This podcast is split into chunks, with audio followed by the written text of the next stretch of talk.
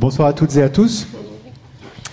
Les euh, conférences sur le climat se suivent et ne se ressemblent pas tout à fait, puisqu'il y a une dizaine de jours, Charles Laurence, nous accueillons euh, ici à Sciences Po, dans ce même amphithéâtre d'ailleurs, euh, Arnold Schwarzenegger.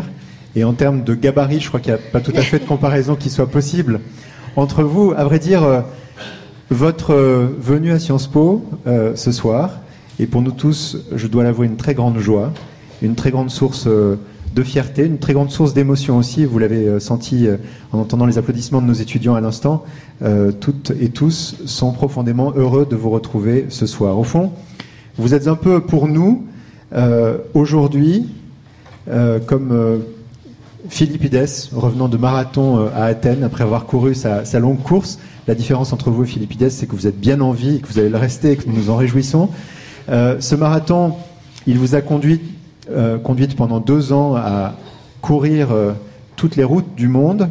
Il vous a conduite euh, pendant les 15 jours de la conférence à parcourir en tous sens le site du Bourget sur votre Tubiana mobile, désormais mondialement célèbre, cette petite voiture de, de golf qui vous a permis de vous rendre rapidement d'un point de la négociation à un autre. Et nous sommes très très heureux que ce marathon, vous soyez avec nous ce soir pour nous en livrer euh, les premières impressions, les premières leçons, pour nous parler de, cette, euh, de cet accord, cet accord extraordinaire conduit, euh, conclu à Paris voilà quelques, quelques jours seulement et auquel vous avez tant contribué. ce marathon, vous nous y avez de fait beaucoup associé puisque pendant deux ans, à votre initiative, à l'initiative de Bruno Latour, nous avons eu la chance de vivre ici le programme Make It Work, ce programme a connu un point culminant au mois de mai dernier lors de euh, ce qui s'est passé aux, Amandiers, de cette négociation Make It Work avec 200 étudiants qui ont réussi à trouver un accord après avoir craint longtemps de ne pas en trouver un. C'est une chose que vous avez vécue vous-même au Bourget.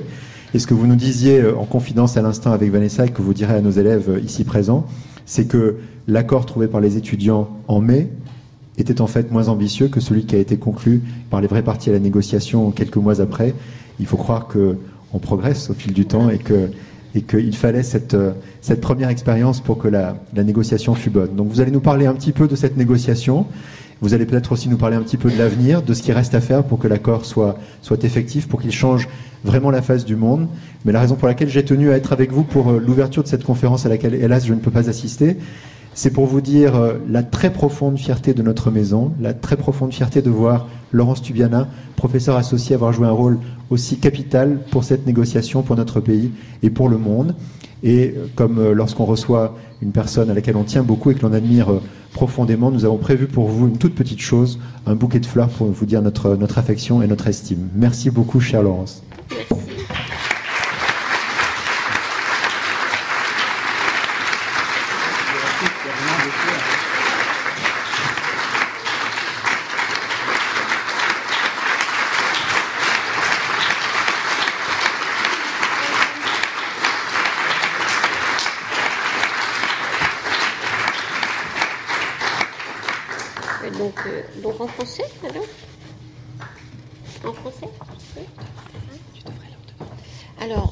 French? Français. Allez. Euh, j'ai eu envie de venir. Euh, on, a fini euh, samedi et on est mercredi, je sais plus très bien, jeudi. J'ai eu envie de venir parce que j'avais envie de rentrer à la maison. Et la maison, c'est vous, c'est Sciences Po, c'est mes étudiants, pour vous dire ce long chemin que j'ai parcouru, euh, et en quoi euh, je venais vous dire, très sérieusement, le plus sérieusement du monde, les idées peuvent changer le monde, et c'est ça qu'on doit faire ensemble. Et je vais juste vous donner quelques idées sur, euh, d'abord parce que c'est tout chaud, il faut encore que je réfléchisse, qu'on utilise cette réflexivité qui est celle du monde académique, du monde des études et de la recherche, pour savoir vraiment qu'est-ce qui s'est passé. Je vais vous en donner donc quelques éléments.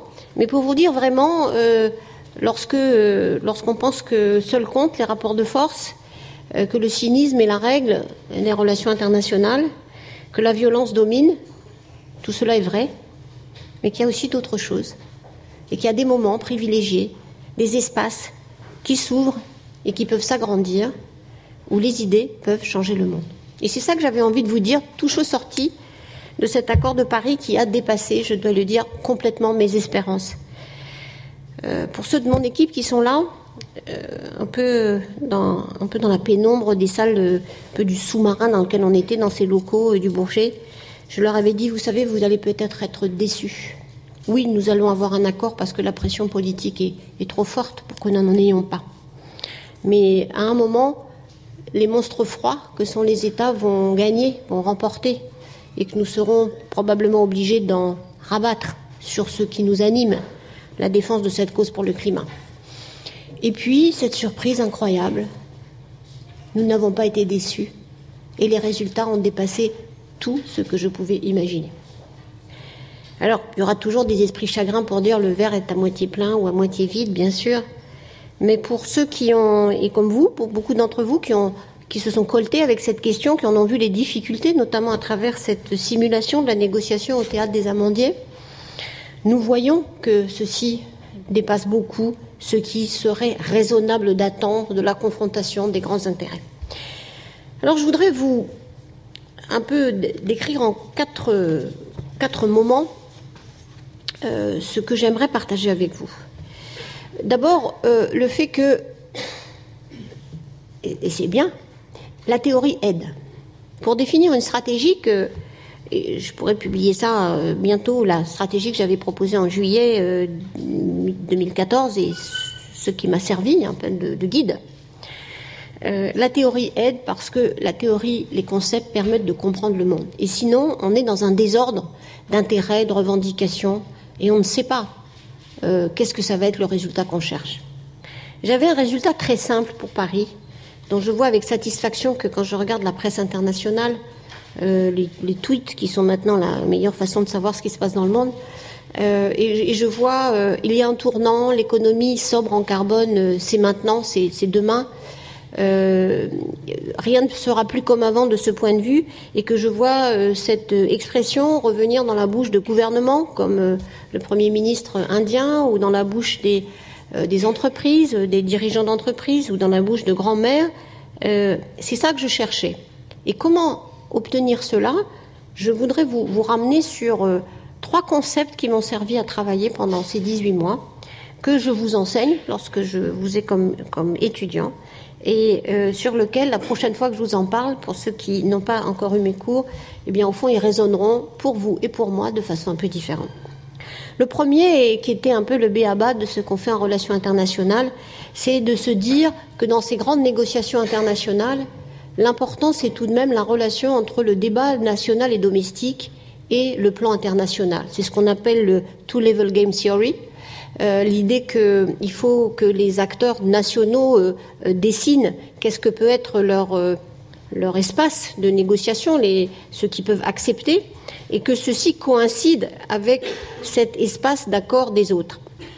Et ce papier de Putnam que je fais lire toujours avec beaucoup de sérieux, même s'il date un peu maintenant, euh, celui-là, il m'a servi constamment, il m'a servi à définir une stratégie du réseau diplomatique français qui a été absolument centrale. Qu'est-ce que ça voulait dire? Ça voulait dire comprendre quelles étaient les possibilités de constituencies de, base pour un accord pour le climat dans chaque pays, quelles étaient les contraintes, quelles étaient les lignes rouges, non pas de, des négociateurs, ça c'est une chose, mais surtout les vrais euh, acteurs qui étaient pour et qui étaient contre et pourquoi dans chaque pays. Et c'est ce que sont fait chaque ambassadeur dans chaque pays, et vous savez euh, combien est grand, heureusement, notre réseau diplomatique. Et pendant 18 mois, on a su analyser, écouter cette, ce, bruit, cette, ce débat, quitte à l'organiser nous-mêmes dans les ambassades pour savoir qu'est-ce que c'était la marge de manœuvre entre les négociateurs internationaux et ce qui se passait au plan domestique. Et donc euh, maintenant, euh, je vois que cette pensée, elle est centrale pour toutes ces questions de relations internationales qui, en fait, sont un lien étroit entre les questions domestiques et les questions internationales. Le deuxième concept qui a été fondateur pour moi, c'est de dire il se passe des choses dans la Convention climat, mais il se passe aussi beaucoup d'autres choses ailleurs qui répondent. Et c'est euh, le concept de, Bob Keowen, que vous lisez aussi souvent pour, pour ceux qui étudie ces cours, celui du, du complexe de régime. C'est-à-dire qu'un régime, ça n'est pas une institution, mais c'est beaucoup d'institutions. Et c'est l'alignement des signaux, l'alignement des politiques qui fait le résultat. Et euh, pour moi, euh, du coup, euh, il fallait que tous les signaux soient alignés. J'ai souvent utilisé les métaphores d'un avion qui va décoller. Il faut que tous les voyants soient au vert. Et les voyants, c'était bien sûr ceux de la l'accord intergouvernemental, mais c'est aussi ce qui se passait dans les institutions financières nationales et internationales. C'est aussi ce qui se passait dans d'autres négociations connexes. Par exemple, le protocole de Montréal pour euh, d'autres gaz qui ont aussi un effet euh, de réchauffement et, plein d'autres domaines éloignés du centre de la négociation mais qui résonnaient toujours davantage. Et que l'idée qu'il fallait montrer, c'est que certes, l'accord à Paris, le final, ce qu'on voit sur la photo, c'était très important. Mais ce qui était encore plus ou aussi important, c'était de jouer sur toute cette palette du, euh, du régime complexe. Ça, c'était le deuxième euh, outil qui a été pour moi très important, c'est que j'ai du coup développé une diplomatie à 360 degrés, où il fallait pas seulement s'intéresser à la négociation climat, à la convention, là où se déroulait la négociation, mais dans beaucoup d'autres enceintes, d'où la stratégie que la France a adoptée sur les questions de finances, en particulièrement utilisant les deux grands rendez-vous des assemblées de printemps et d'automne de la Banque mondiale et du Fonds monétaire international, qui pour nous ont été des moyens très importants, comme d'ailleurs, bien sûr, le G7, comme d'ailleurs, avec beaucoup plus de difficultés, le G20 euh, en Turquie. Donc ce régime complexe, c'est-à-dire euh, essayer de produire des signaux alignés dans beaucoup beaucoup de domaines, ça a été mon deuxième euh, mon deuxième concept fondateur. Encore une fois, quelque chose dont je vous parle souvent dans mes cours, mais qui du coup j'ai pu mettre en pratique et c'est toujours extraordinairement gratifiant de voir que ça marche. Et puis le troisième concept que j'ai utilisé, c'est celui que je vous enseigne plus rarement et c'est dommage. Euh, et donc ça, je vais revoir mes cours de ce point de vue. C'est plutôt, ça vient de l'économie et c'est la théorie des anticipations rationnelles. Vous savez, il y a eu beaucoup de débats sur cet accord pour savoir s'il était juridiquement contraignant, est-ce qu'il y aurait des sanctions, quels étaient les moyens de mise en œuvre. Et pour moi, cet accord, pour qu'il fonctionne, il faut, il faut, il fallait, et ça marche, qu'il fonctionne comme une prophétie autoréalisatrice. C'est-à-dire que la meilleure, le meilleur moyen, le meilleur outil de mise en œuvre de cet accord pour qu'il s'applique, c'est le fait que toutes les anticipations des acteurs, et en particulier des acteurs économiques, convergent. Que l'idée, ce qui était donc ce que je recherchais, la phrase que je recherchais pour le dimanche 12 décembre, euh, l'idée que euh, le futur, c'est ce tournant dans l'économie, ça c'est vraiment se fonder sur une vision de la théorie des anticipations rationnelles. Alors on utilise souvent cette théorie sur d'autres domaines, de l'économie, en particulier sur euh, les marchés financiers, par exemple. Euh, et elle m'a été très très utile parce que j'ai, avant les dernières étapes, passé beaucoup d'heures à expliquer à des leaders d'opinion, des journalistes, des éditorialistes, passé beaucoup d'heures à discuter avec des patrons d'entreprises, de grandes banques privées, que ce que je cherchais, c'était leur conviction que si l'accord de Paris était bon, pour eux, c'était un signal de, c'était un signal dans le jugement qu'ils feraient du futur de l'économie.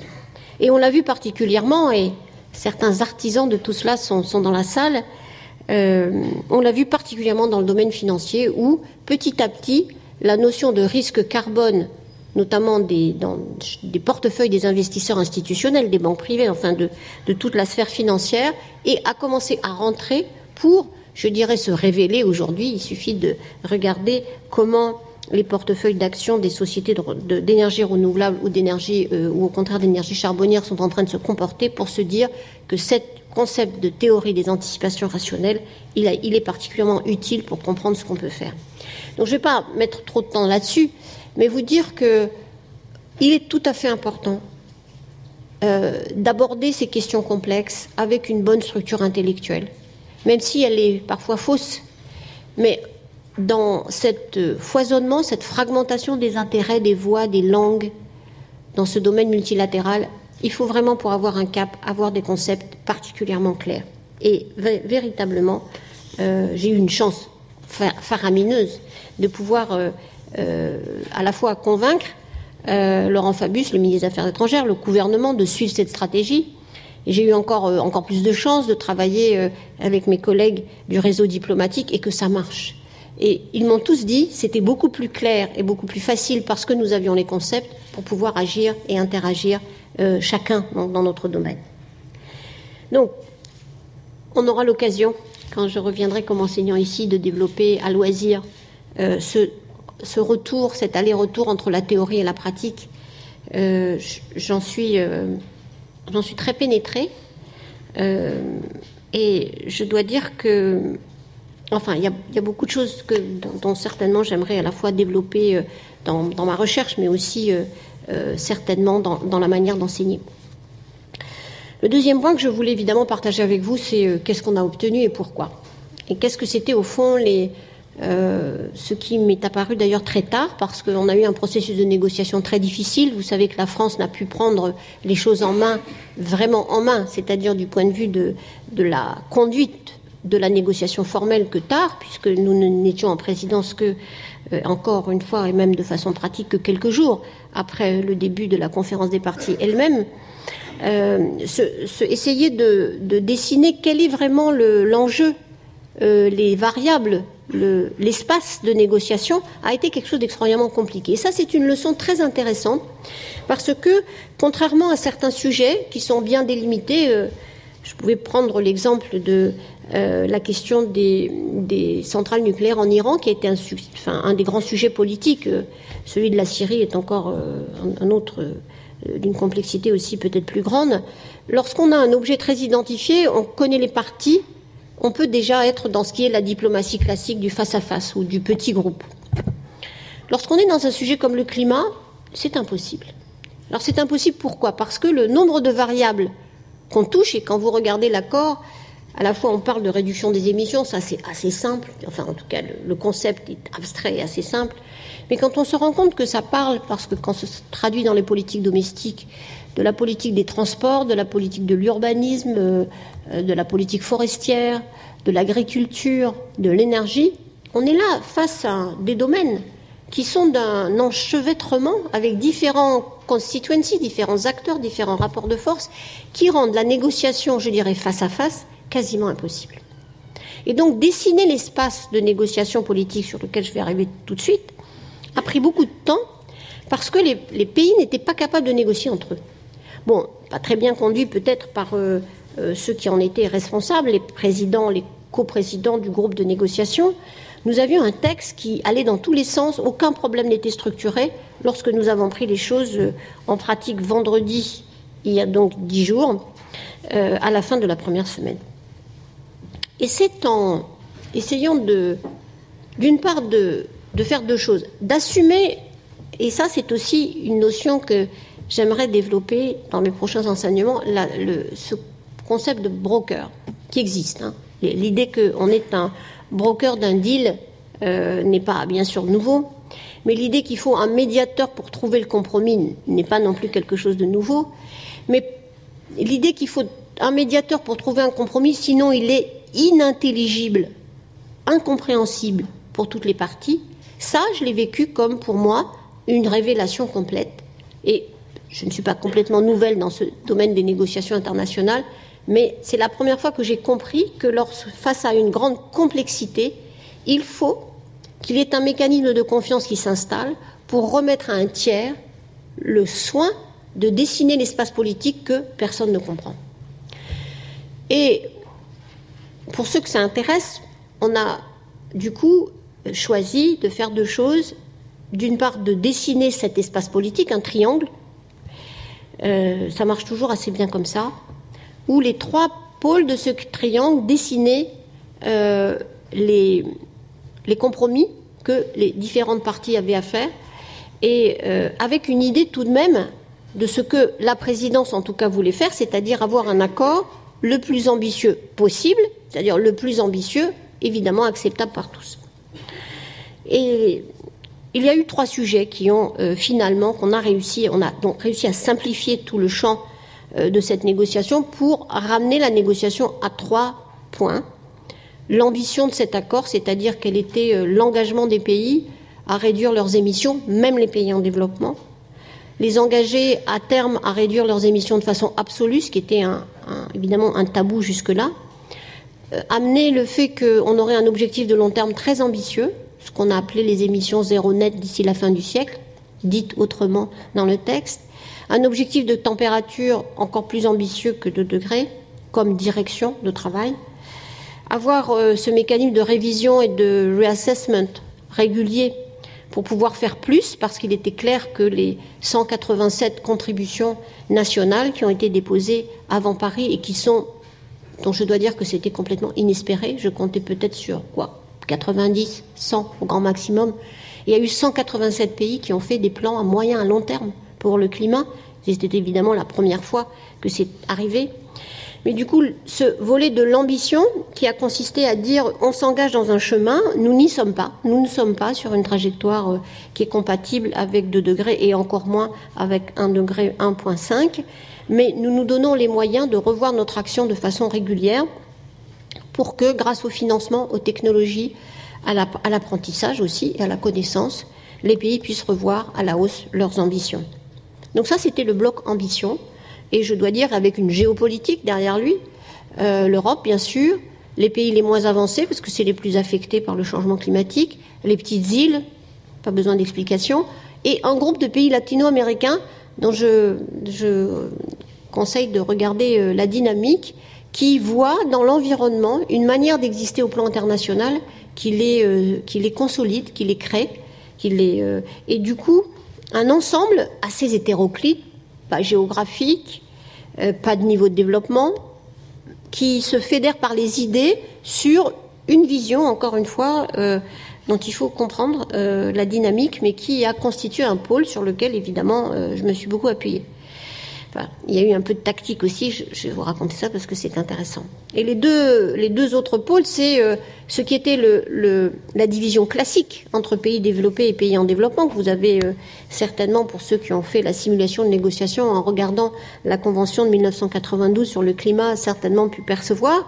Euh, l'idée qu'il y a une responsabilité différenciée, qu'on ne peut pas toucher à ça, qu'il y a deux camps, les pays en développement, même si euh, certains d'entre eux maintenant ont des PIB par tête plus élevés que beaucoup de pays qui sont dits développés, mais que c'était un, dogme, un tabou, euh, une orthodoxie auquel il ne fallait pas toucher.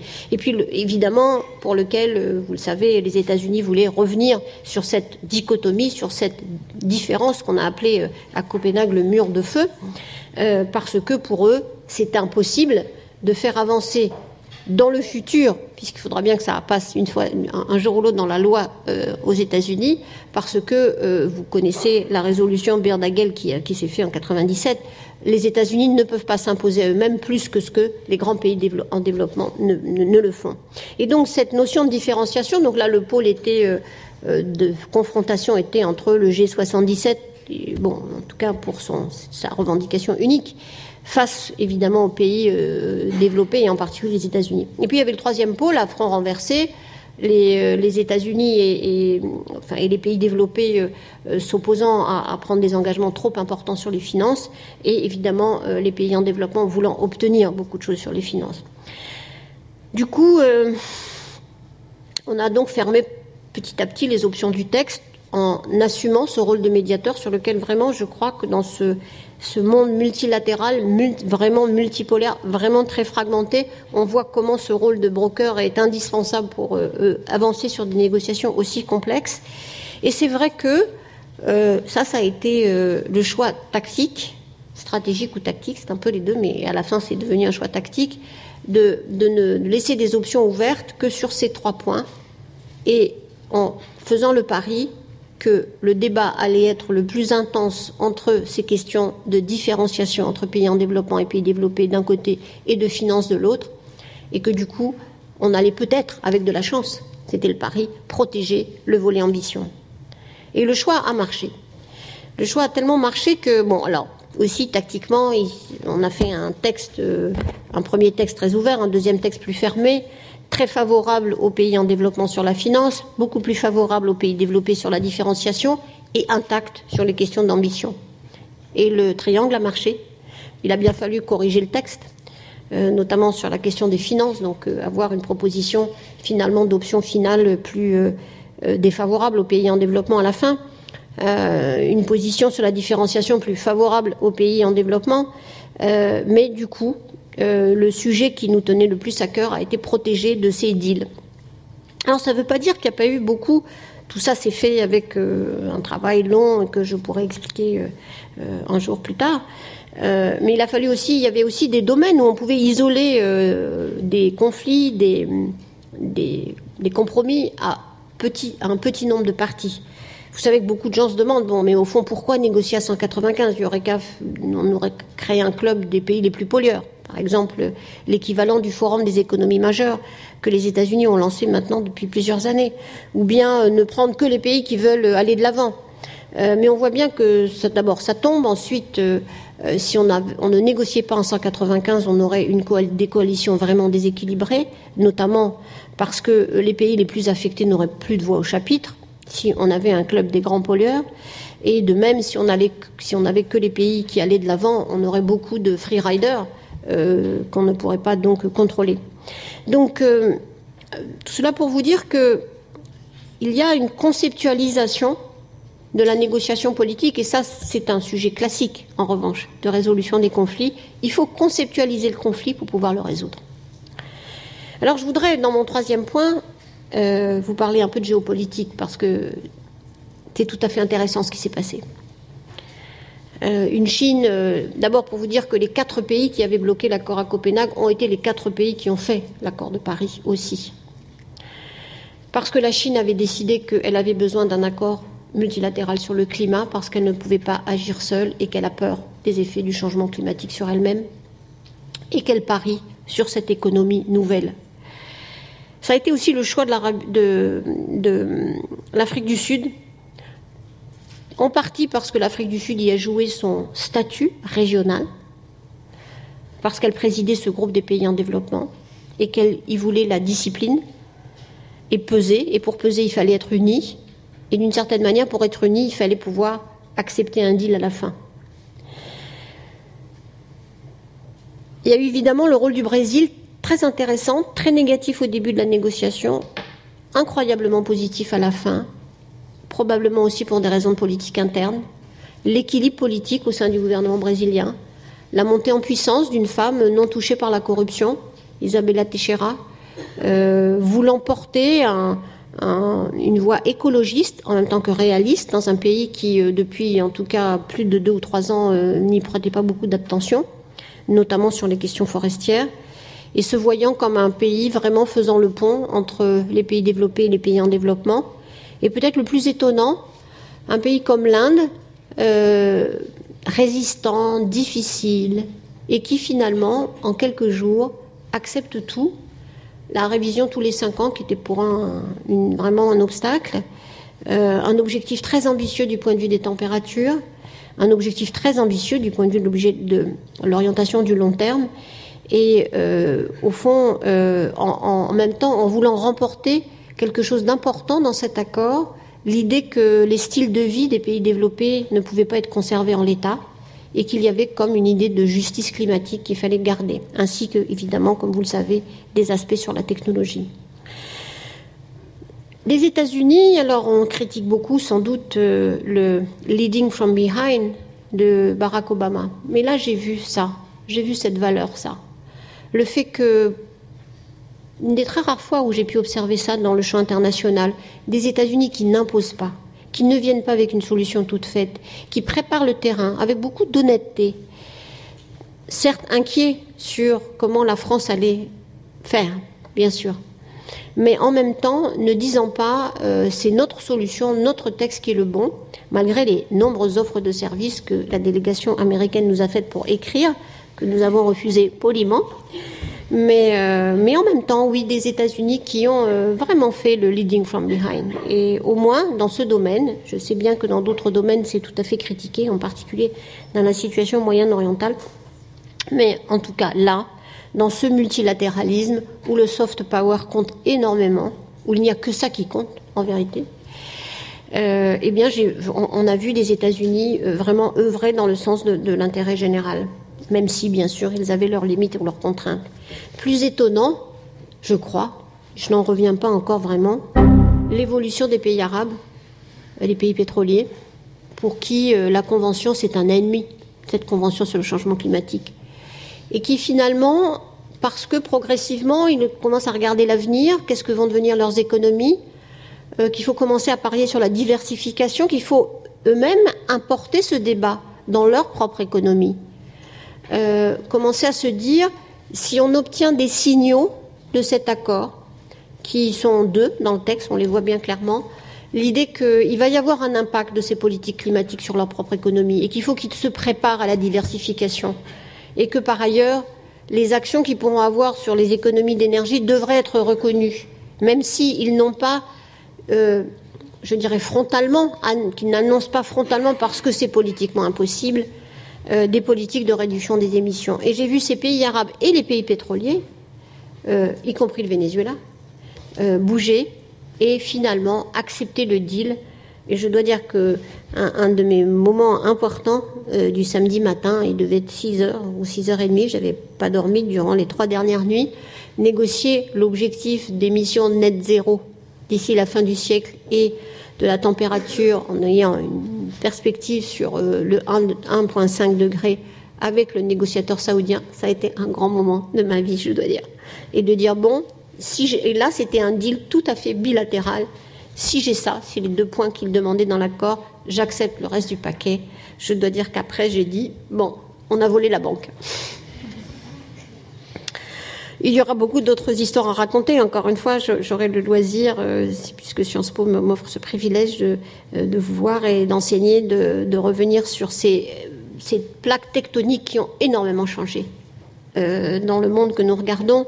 Alors la, grille ne s'applique pas à tous les problèmes de la même manière, les regroupements politiques ne sont pas les mêmes, mais tout de même, j'ai vu aussi une Chine comprendre ce que c'est que le soft power et vouloir l'utiliser à travers les idées, à travers euh, la manière de se présenter, à partir euh, d'utiliser. Euh, j'y viendrai aussi. Vous savez, on, a défini cette stratégie diplomatique pas seulement en direction des gouvernements. On a aussi voulu avoir une, à cause de cette notion de à la fois des anticipations rationnelles et du, complexe, du régime complexe, vouloir s'adresser aux villes, aux entreprises mais aussi d'utiliser le réseau du Track2, des think tanks. Bon, bien sûr, euh, l'institut de recherche que j'ai euh, créé, qui m'a évidemment l'IDRI énormément aidé, euh, mais d'autres aussi.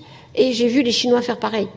Engager la conversation. Il y a eu par, exemple une, une, discussion ininterrompue entre mon institut de recherche l'IDRI, celui que j'ai contribué à créer, et les hum, délégations chinoises et les instituts de recherche chinois pour essayer de trouver des solutions qui ont finalement été utilisées dans l'accord ce qu'on a sur euh, le cycle de 5 ans, euh, une bonne partie de la rédaction du mécanisme de transparence que les États-Unis ont ensuite inclus euh, dans leur déclaration avec la Chine viennent des travaux qui ont été faits dans ce tractou entre l'IDRI en particulier et les instituts de recherche chinois.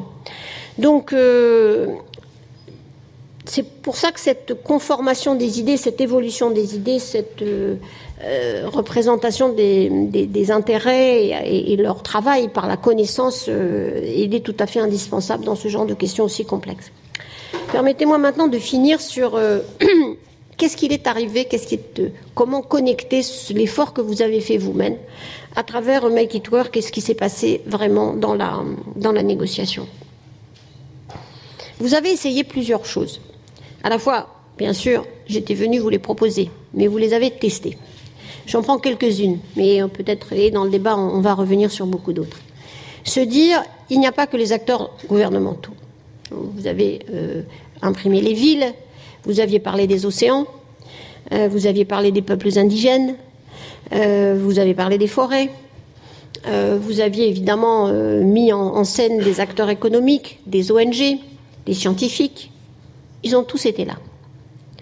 On trouve leurs traces dans tous les éléments de l'accord ou de ses décisions. Du coup, oui, ils ont leur place. Euh, on a rajouté la question des océans dans le préambule, parce que bon, c'était très difficile de la mettre quelque part ailleurs. Mais ces acteurs extra-systèmes, que sont les écosystèmes, que sont les peuples indigènes, parce qu'ils n'ont pas de représentation légale, ou sur les océans, vous les trouvez dans ce préambule, qui a été très difficile à négocier. Et je l'avais confié d'ailleurs à une de mes opposantes et qui est devenue une amie, la déléguée euh, vénézuélienne, qui a fait un formidable travail pour représenter dans le préambule toutes ces notions, tous ces acteurs qui n'ont pas leur place évidemment dans la signature d'un accord, mais qui doivent, dont les intérêts, les visions, les soucis doivent être représentés. Et c'est vrai aussi pour les droits humains, et c'est vrai aussi pour l'égalité, enfin les, questions de genre. Alors, euh, dans une des décisions euh, qui accompagnent cet accord, on voit que les acteurs non gouvernementaux sont reconnus en tant que tels, en particulier les collectivités locales, mais pas seulement, les entreprises, et, que d'autres, euh, ont leur place aujourd'hui et on est en train d'élaborer ces prochains jours la gouvernance qui va permettre de construire cette plateforme de mobilisation, d'interaction entre ce qu'on pourrait appeler, ce que j'appelle l'économie réelle, mais c'est un mauvais terme, et ce monde fermé des négociations intergouvernementales. On va faire là une innovation dans la gouvernance mondiale considérable. Vous l'aviez déjà anticipé dans Make It Work.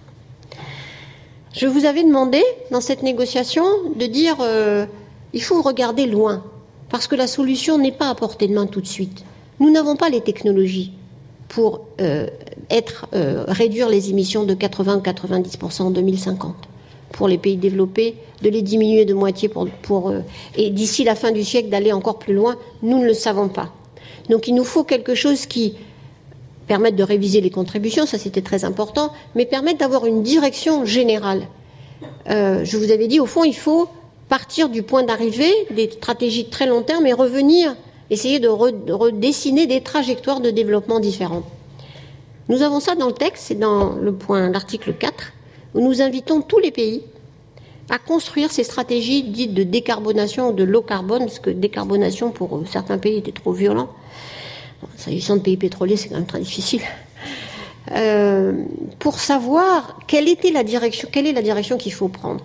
Et cet exercice, vous l'avez vu d'ailleurs pour ceux qui ont suivi les choses pas à pas, nous l'avons inscrit dans la déclaration entre la Chine et la France. Elle a été inscrite dans la déclaration entre la Chine et les États-Unis, l'engagement de présenter ces stratégies avant 2020. Donc là aussi, cette dimension du futur lointain, de sa présence dans le moment présent, il est inscrit dans cet accord et, c'est aussi l'exercice auquel vous étiez euh, livré.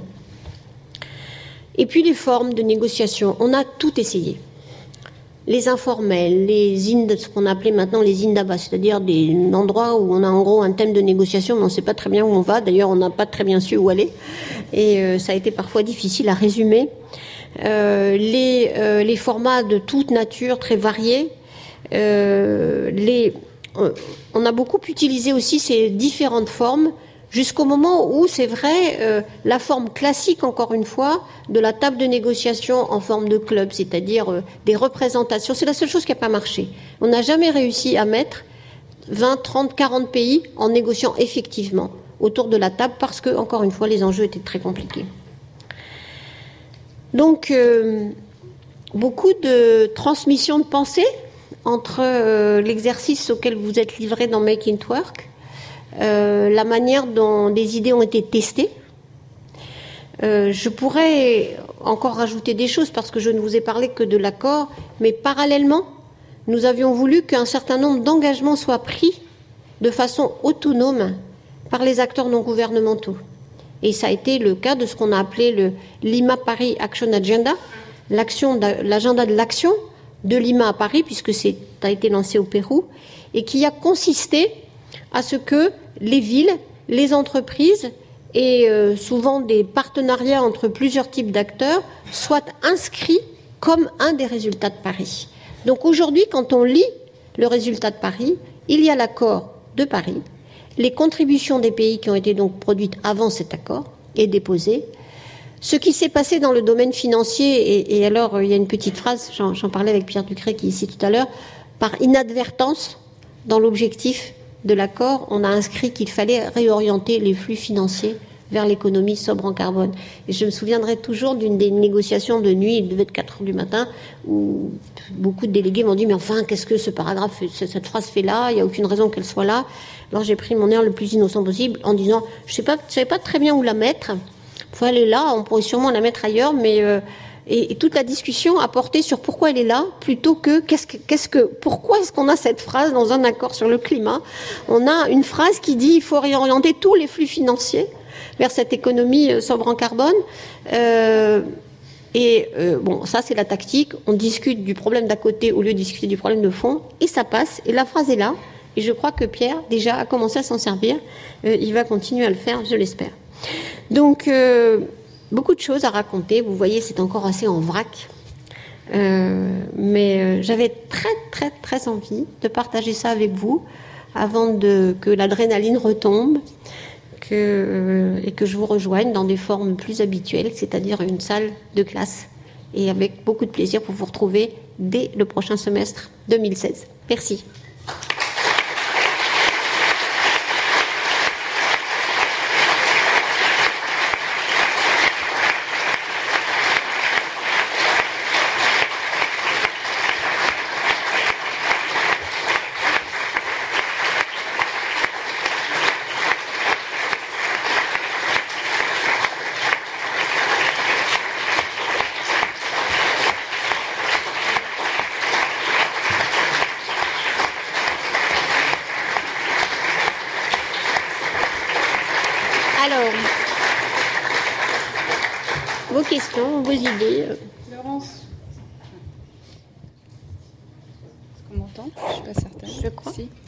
Laurence, merci beaucoup. Merci en effet d'avoir choisi de venir nous voir euh, si vite, de nous donner de, ton temps. Merci pour euh, cette leçon qui certes est dans un format particulier, mais qui, je crois, de l'accord de tout le monde, est une leçon magistrale aujourd'hui, non seulement sur les questions de climat, mais sur les questions de négociation, de diplomatie et de joindre tout ça à Sciences Po et dans l'esprit de Sciences Po. Merci de dire que Sciences Po est ta maison, que ces étudiants sont ta famille, que c'est avec euh, eux que tu avais envie de, parler euh, aujourd'hui. Merci aussi à certains de tes collaborateurs avec qui tu travailles depuis de si longues années, qui sont avec nous euh, aujourd'hui. Tu as parlé de l'IDRI, il y a la chaire du développement durable, il y a Make It Work, il y a aussi Mathilde Imer qui a repris sa place d'étudiante, qui est une ancienne étudiante de PSIA et qui était auprès de toi. Euh, et puis euh, merci aux étudiants d'être ici. Bravo surtout parce que vous êtes les, les derniers. Certains sont partis en vacances et c'était la récompense ultime pour vous d'être les derniers et de pouvoir voir euh, et écouter et discuter avec Laurence Tubiana ce soir. Donc vous savez, euh, on vous l'a promis et vous connaissez nos formats. On va rentrer dans une discussion ouverte, euh, directe, avec euh, Laurence Toubiana. Donc on, va vous inviter, chers étudiants, à, à vous lever et aller au micro. On prendra les questions, peut-être deux ou trois euh, à la fois. C'est votre chance. Hein. Tout ça s'est passé euh, dans, dans la semaine euh, qui, qui vient, enfin après de, de, très très longs mois. Donc voilà, on vous invite à, à venir, à poser vos questions en français et, et ou en anglais. Et de façon très éloquente, je dois dire en footnote que Laurence Soubiana vient de parler pendant une demi-heure sans aucune note, car il y avait, je crois, un discours qui était rédigé en anglais et il y avait six mots euh, en, français euh, qui a servi de, de, de notes à, à Laurence euh, aujourd'hui. Donc, s'il vous plaît, euh, levez-vous, euh, parce qu'après vous serez déçus, parce que vous allez être 15 à la suite les uns des autres et, et on devra se quitter à 19h. Et donc, je ne veux pas que vous soyez tristes de ne pas avoir pu poser vos questions. Et en attendant que, que donc vous, vous veniez, je, je vais peut-être poser la première question, parce qu'en général, les modérateurs font ça, et donc je, je vais user de, de ce privilège avec, avec grand plaisir. Peut-être en, en, décidant de m'éloigner un tout petit peu du sujet central de la journée, euh, car je vais oser finalement poser une question euh, personnelle euh, que nos étudiants n'oseront peut-être pas te, poser, Laurence. Lorsque je te félicitais, comme des, millions de gens voulaient te féliciter par SMS la semaine dernière, tu me disais que effectivement une une des beautés dans tout ça pour toi personnellement, c'est que c'était le résultat de toute une vie et ça, on le sait tous. Et donc, devant ces étudiants jeunes euh, qui, euh, à Sciences Po, euh, débutent leur vie, est-ce que tu, tu, pourrais leur dire ce que ça signifie d'avoir un combat de vie dans une vie? C'est, Ça donne une force très grande. Vous savez, la politique, ça peut être la chose la plus belle du monde et la chose la pire du monde. Vous le savez déjà. Et lorsque on est bien arrimé solidifié par ce pourquoi on le fait. Parfois on perd, parfois on gagne.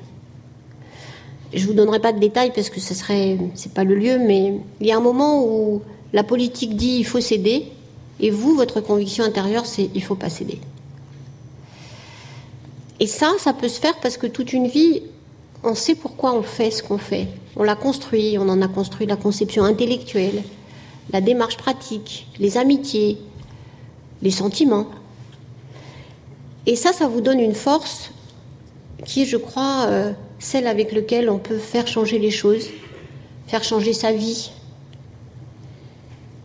Vous savez, dans, cette relation euh, que j'ai construite avec un, ministre qui est un politique euh, pur jus,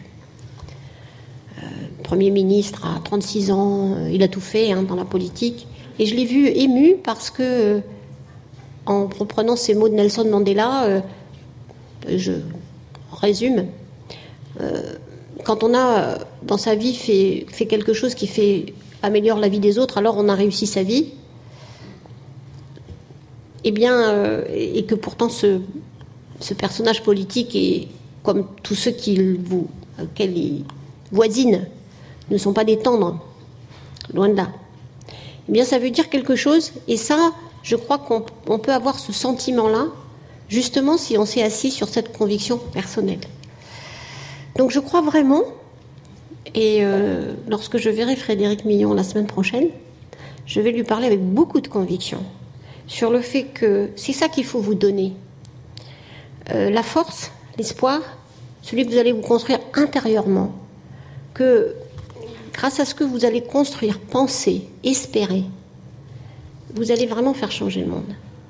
Et que c'est ça le but, l'objectif, le devoir d'une école comme celle-ci qui fait, qui s'intéresse à la politique et qui doit la porter à son plus haut, à ce qu'elle doit être. Et euh, je veux dire que pour moi, c'est vrai que, je ne sais pas si c'est un aboutissement, et d'ailleurs, euh, rassurez-vous, je pense exactement déjà à qu'est-ce que je vais faire l'année prochaine. Je ne vais pas évidemment m'arrêter là, mais euh, oui, ça va vous donner une force. Choisissez votre, vos causes, construisez-les, soyez sûr que oui, les idées peuvent changer le monde. On le voit. Encore une fois, on perd parfois, on gagne parfois. Et ce moment-là, ça vaut vraiment le coup d'avoir perdu beaucoup de batailles, même pour en gagner une seule.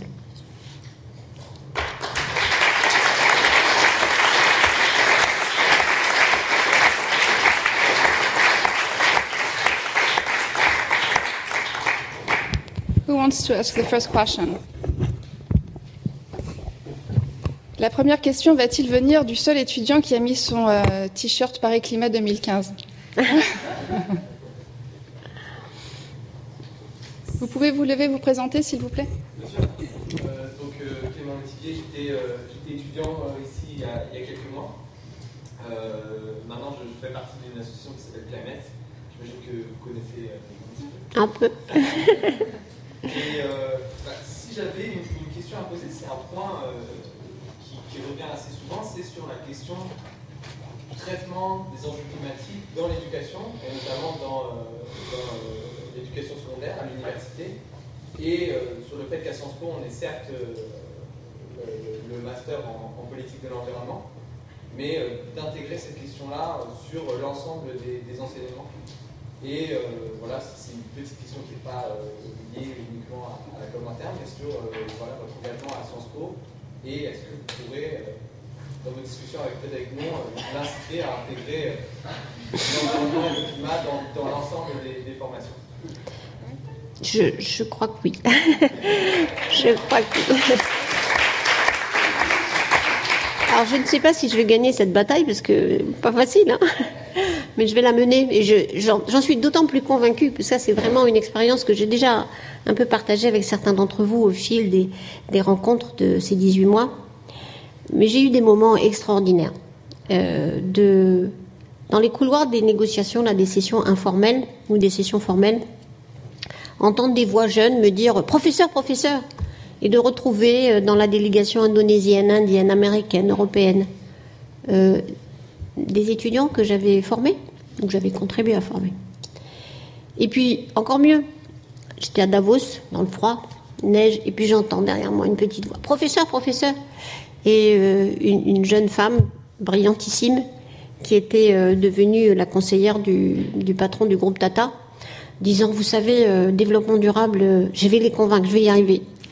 Et ça, c'est la plus belle gratification qu'on peut avoir dans sa vie. C'est encore mieux que d'être sur la tribune avec Laurent Fabius pour le président Hollande et beaucoup d'autres euh, pour dire l'accord de Paris est réussi. C'est la plus belle chose qu'on peut faire. Alors oui, je vais insister mardi quand je verrai Frédéric Millon. Yes, Yes, please stand up and introduce yourself. Euh, en français ou en anglais? En français? Whatever. Euh, je m'appelle je suis euh, étudiant en première année de master euh, Environmental Policy à l'APSIA, avec une concentration en diplomatie en plus, donc ça m'intéresse forcément d'être ici. Merci beaucoup d'être venu. Euh, ma question, ça pose sur euh, les élections aux États-Unis en 2016. on a entendu beaucoup parler sur la possibilité de Donald Trump de devenir le nouveau président américain. Et même si ça, ça va pas être lui, mais la possibilité d'avoir un nouveau président aux États-Unis qui n'aura pas la même attitude envers les accords euh, qui viennent d'être signés. Et donc je me pose la question si, euh, si vous voyez ce risque, euh, s'il y a un risque que ce traité va, va, va avoir du mal à être mis en œuvre, ou si vous avez une, proposition quoi faire pour éviter ce risque ou pour, pour le contrer. Merci, on ne peut pas évidemment éviter ce risque, mais on s'y est préparé. Ça a été une grande discussion d'ailleurs avec euh, la délégation américaine euh, euh, continue pendant ces 18 mois. lorsque je leur ai expliqué ma vision des choses, c'est-à-dire encore une fois essayer d'avoir un accord large qui ne concernait pas seulement les gouvernements, mais qui allait emmener d'autres acteurs, au début, le département d'État comprenait pas bien ce que je voulais faire. Écouté avec beaucoup de gentillesse, mais euh, parce qu'ils m'aiment bien, mais ils ne voyaient pas vraiment qu'est-ce que ça venait faire là, alors que ce qui était important, c'est euh, de traiter un certain nombre de points dans cet accord. Et puis, euh, là aussi, c'est la dimension de niveau. Obama a renforcé ses composantes de politique énergétique, renouvelable, etc., intérieure. Et puis il y a eu les avancées incroyables en Californie, où Jerry Brown a fait d'abord sa campagne sur le climat, en partie parce que les dégâts sont évidemment manifestes, et aussi parce qu'il a proposé un plan euh, pour la Californie, huitième économie mondiale quand même, incroyablement ambitieux sur la réduction des émissions, hein. deux tonnes par tête euh, d'ici 2050, c'est ça son, plan. Et donc petit à petit, euh, le State Department d'une part, mais beaucoup poussé par la Maison Blanche, je dois dire, encore aujourd'hui, a compris qu'il fallait créer une constituency pour la politique climatique à l'intérieur et que euh, la seule filet de sécurité qu'on pouvait avoir par rapport à des élections dont évidemment on ne peut pas prévoir le résultat, euh, c'était d'abord de, faire que dans les États, euh, qui est à la fois des entreprises, et nous avons organisé des dîners à l'ambassade de France où il y avait à la fois des sénateurs pas forcément convaincus et les entreprises qui travaillent dans leurs États, qui elles sont convaincues. Euh, de, faire surgir ce qu'est au fond la vraie Amérique. Elle n'est pas euh, la société américaine et évidemment par rapport euh, au Parti républicain a une vision différente des choses. Les sondages montrent que les jeunes républicains pensent que le changement climatique est une question très sérieuse. Donc on a commencé ensemble d'ailleurs à travailler sur ces deux niveaux. notre ambassade à Washington a fait un travail remarquable à ce propos et petit à petit c'est devenu une partie de la stratégie de négociation américaine. Donc, c'est ça la réponse. C'est-à-dire que, à la fois parce qu'il y a l'évolution de la société américaine, que beaucoup d'acteurs économiques puissants, je vais venir euh, sur les derniers euh, qu'on a mobilisés, euh, font aujourd'hui, on verra, mais que même un, président républicain va quand même y regarder à deux fois avant d'aller contre ceux qui représentent des pouvoirs économiques vraiment assez importants dans, le pays. Je prends le dernier exemple. On a eu et aussi euh, ça a été le privilège de pouvoir conduire ce travail. Euh, il y a six ou sept mois, euh, j'étais en relation avec Bill Gates et son équipe, et Bill Gates était assez hostile à s'occuper du climat. Vous savez que sa fondation se consacre surtout aux questions de santé, aux questions éventuellement d'agriculture, mais d'abord sur les questions de santé, où il faut reconnaître qu'il a fait un travail incroyable. Et euh, il pensait que le climat était une manière, de, au fond, de se distraire des objectifs beaucoup plus importants que de ceux de réduction de la pauvreté et de lutte contre les maladies infantiles en particulier.